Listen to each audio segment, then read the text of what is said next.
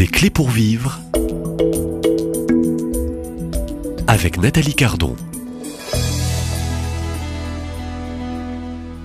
Bonjour Gabriel Viala. Bonjour Nathalie. Euh, C'était un deuxième entretien de cette série euh, Des clés pour vivre autour de ce dernier livre euh, qui est paru aux éditions Artege récemment, Éduquer la conscience dès l'enfance, s'entraîner, se relever, grandir dans le bien. Vous éduquez cette confiance, je dirais, dès l'enfance, donc pour les, lecteurs, je dirais à toutes les étapes de la vie.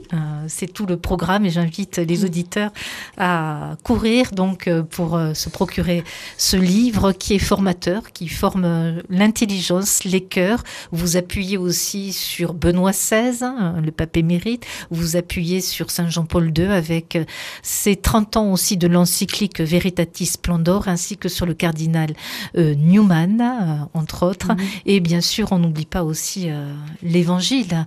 Alors, dans ce deuxième entretien, ces quelques minutes, lisons l'Évangile, je dirais, lire l'Évangile avec une lecture de la conscience que nous dit euh, cet évangile Jésus ne parle jamais euh, directement de cette conscience dont vous parlez du début à la fin de votre ouvrage, Gabriel. Ah oui, merci Nathalie, superbe question.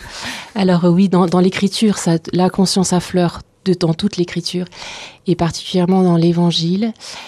Euh, alors Saint Paul parle de la conscience, hein. ça c'est très important. Mais c'est vrai que le, le, Seigneur ne dit pas le mot conscience, ou alors j'ai peut-être quelque chose qui m'a échappé. Mais le Seigneur éduque notre conscience. Et c'est quelque chose d'extrêmement beau de voir la délicatesse de Dieu, euh, le Fils de Dieu, hein, le Christ, Sauveur, dans l'Évangile, comment il, il éveille, comment il s'y prend avec la conscience de ses interlocuteurs. Et puis alors, dans l'Évangile, ce qui est extraordinaire, c'est que vous avez, exactement comme dans la vie, euh, toutes les consciences avec, euh, à toutes leurs étapes différentes. C'est-à-dire que vous avez des personnes qui ont soif et qui ont leur conscience, euh, euh, qui n'attendent qu'une chose, c'est que la vérité euh, advienne. Hein. Vous savez par exemple la cananéenne, moi j'aime énormément la cananéenne. Elle a, elle a ce, cette initiative du cœur et de la conscience pour dire au Seigneur, ben voilà, comme les petits chiens. Et puis vous avez des consciences plus torturées, hein, la Samaritaine ou Marie-Madeleine, ce sont des consciences plus torturées. Et puis vous avez des consciences qui sont quand même dans leur bon droit et ça, par exemple, le cardinal Newman euh, fait beaucoup référence à eux, les pharisiens. Hein. Ils sont contents d'eux. Mais en fait, on est tous un peu contents de nous. Et souvent, on achète notre conscience avec euh, ce qu'on peut. Hein. Vous Saint Paul nous dit, on peut même avoir donné toute sa fortune aux pauvres si on n'a pas l'amour. Hein, voilà. Donc, quelquefois, on peut même acheter sa conscience par des bonnes actions. C'est, ça, c'est, très particulier. Et le Seigneur titille sur ça, hein, les pharisiens. Et puis, vous avez même des consciences endurcies dans l'évangile, hein, parce que le riche qui, euh, qui ne voit pas Lazare euh, devant chez lui, et c'est dans le. le, en fait, c'est une parabole, hein, enfin, c'est une image que Jésus prend euh, justement pour éduquer les pharisiens. C'est très étonnant, mais ce riche, même lorsqu'il est en enfer, parce que Jésus l'envoie en enfer, il, il, continue à avoir les mêmes schémas. Il veut que Lazare vienne lui rafraîchir la bouche. Donc, vous voyez, Lazare est encore son, son loufia, je ne sais pas comment on dit, son, enfin, moins que rien. Il ne considère pas Lazare dans sa propre dignité, comme il ne l'avait pas considéré sur sa vie terrestre. Donc il reste euh, endurci. C'est ce qu'on on peut avoir une conscience endurcie qui n'est plus capable de bien. Alors en fait, euh, on le sait, hein, elle a toujours la possibilité de l'étincelle de la vérité et de la conscience. Hein. C'est ce qui se passe pour le bon larron, parce qu'il a quand même fait des, des énormités, le bon larron. Mais lui, là, sur la croix, il se laisse toucher par le Seigneur. Et donc là, c'est une conscience endurcie qui va d'un coup euh, être touchée par la grâce. Le mauvais larron, lui, non, ce n'est pas le cas.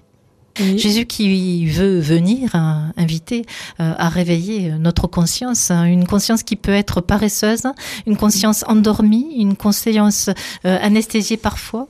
Oui. Et puis une conscience qui a besoin d'être éduquée, une conscience dont le Seigneur nous dit d'abord que, en fait, il nous emmène avec lui. Il nous dit en fait que pour qu'il faut vivre dans la proximité avec son père. Hein. Donc, euh, alors il nous le dit, le dit pour les tout petits enfants qu'il faut vivre dans la, qu'il faut pas empêcher, ne les empêchez pas hein, pour les petits enfants de venir à moi. Et après, il nous donne aussi plus tard à ses disciples notre Père. Donc en fait, euh, le désir du Christ, c'est que nous vivions de la communion trinitaire. Donc nous pouvons former notre conscience par l'écoute, la méditation de la parole de Dieu, par cette vie d'oraison, par la vie de prière, qui en fait, quand je dis une vie de prière ou une vie d'oraison, c'est pas des grands mots, c'est une vie de proximité, hein, où nous pouvons parler simplement euh, à Jésus. Voilà, dans le fond de notre cœur. Il nous faut travailler notre intériorité. Mais il y a quelquefois des personnes qui ne savent pas qu'elles prient, alors qu'en fait, quand elles s'adressent à Jésus, elles prient. Voilà. Moi, ce que j'aime énormément, c'est de voir la, la, symphonie, l'harmonie que Dieu fait sur le plan humain et sur le plan euh, spirituel. Et donc, en fait, euh, la grâce travaille avec la nature. Et euh, il n'y a pas d'opposition entre la grâce et la nature. Et la grâce ne remplacera pas non plus le travail humain.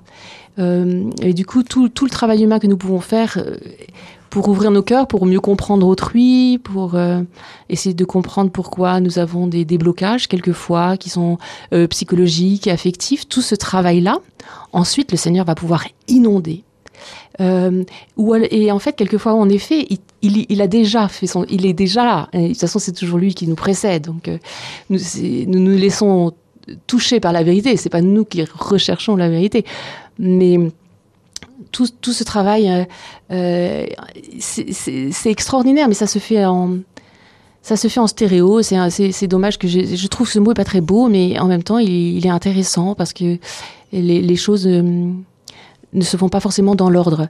Et c'est ça qui est compliqué, parce que dans mon livre, je, je mets un ordre, comme si, euh, de petite enfance, euh, la proximité avec Dieu. Euh, après l'enfance, je mets deux points comme ça, et j'enchaîne comme s'il y avait un ordre, alors qu'en réalité, euh, c'est pas, pas ce que Dieu fait dans, dans la vie de, des personnes, en fait. Il peut, il peut tout chambouler, il peut, voilà. Euh, mm. vous, vous, parlez de cette humanité aussi et de cette spiritualité.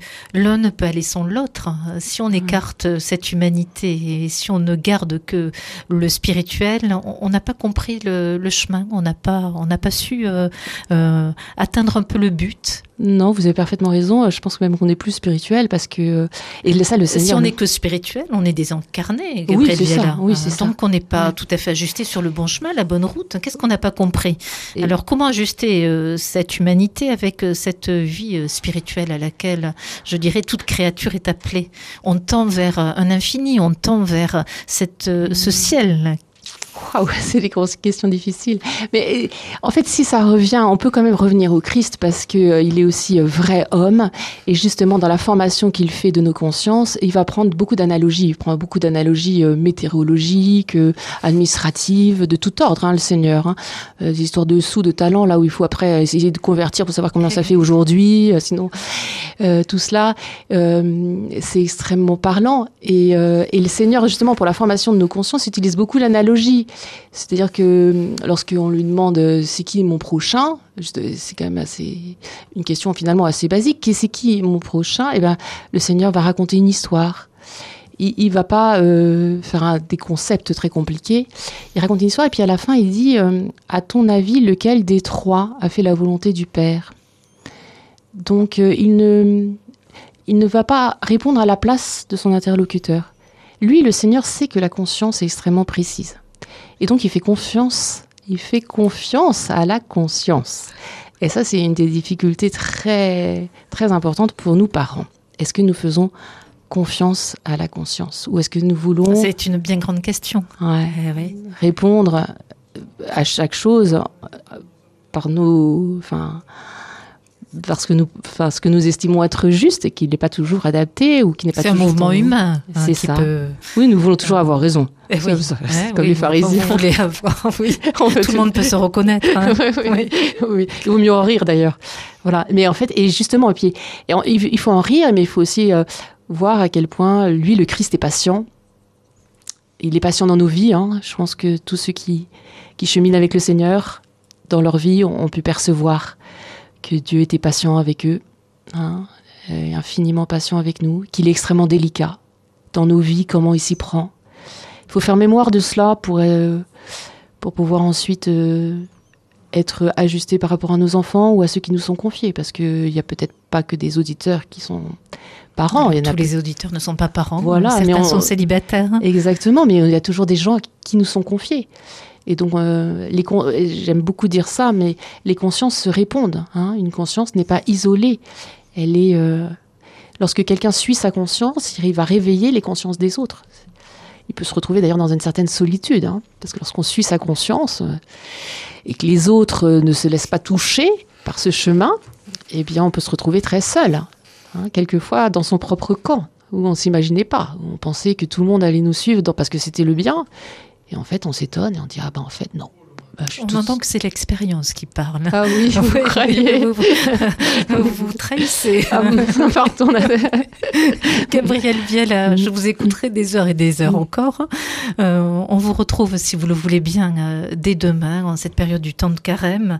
Euh, J'avais sur le cœur, euh, avec votre ouvrage qui est paru récemment, et j'invite les auditeurs vraiment à, à, découvrir votre ouvrage paru aux éditions Artege, qui réveille un peu peut-être ce désir d'être, je de réveiller notre conscience, de, de, se laisser former, et puis vous rappeler dans cet ouvrage de nombreuses citations euh, du pape émérite Benoît XVI, euh, de Saint Jean-Paul II avec cette très belle encyclique, et vous me l'avez rappelé hors antenne, nous fêtons les 30 ans de euh, Veritatis Splendor. Euh, Gabriel Viala, on, on, vous retrouve demain, ici oui, même. À demain. Merci. À demain.